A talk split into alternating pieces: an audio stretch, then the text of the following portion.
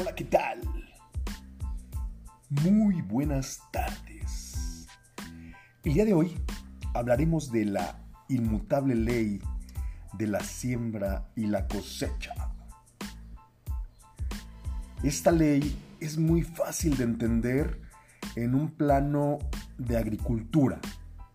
Sin embargo, en el plano espiritual y mental, por alguna razón, olvidamos que estamos regidos por la misma ley. Bueno, empezamos. Eh, la ley de siembra y cosecha establece que cosechas aquello que siembras. Eso es lo que siempre hemos aprendido. Cosechas más de lo que siembras y cosechas luego de que siembras. Es una ley escrita en la Biblia que aquello que siembres es lo que vas a cosechar. No, pienses que esto es algo religioso, es una ley universal. Es la misma de la ley de causa y efecto o la ley del karma. Sin embargo, la forma en que se explica la ley de siembra y cosecha te hará entender mucho mejor y con mayores detalles cómo funciona esta ley. Porque es una ley. La ley de siembra y cosecha en detalle es lo siguiente.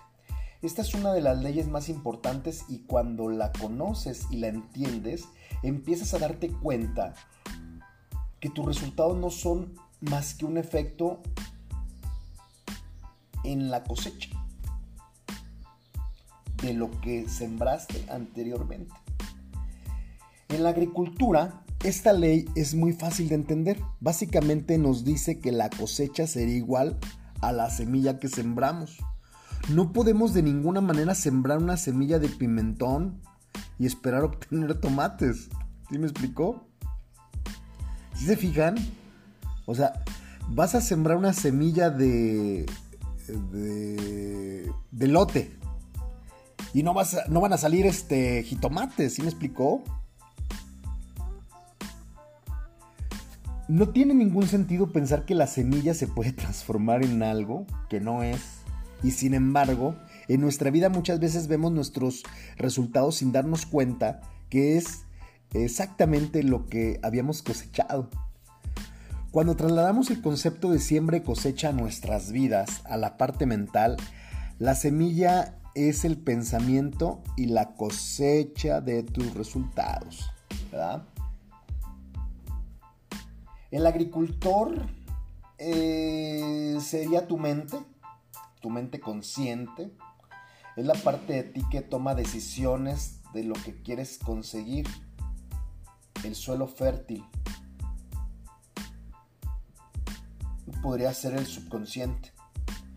Es la parte de ti donde se alojan todos tus hábitos y creencias y que está constantemente produciendo los resultados de tu vida. Si entiendes la ley de siembra y cosecha, puedes tomar el control ahora mismo y decidir exactamente qué es lo que quieres. Sembrar en tu mente subconsciente, cuando eres capaz de formar nuevos hábitos, empezarás a cosechar mejores resultados. Cada vez que veas un resultado que no te gusta, no te sientas mal, es simplemente lo que estás cosechando de acciones en el pasado. Recuerda que el presente es solo un residuo de lo que fue. Lo que hagas hoy será lo que coseches mañana.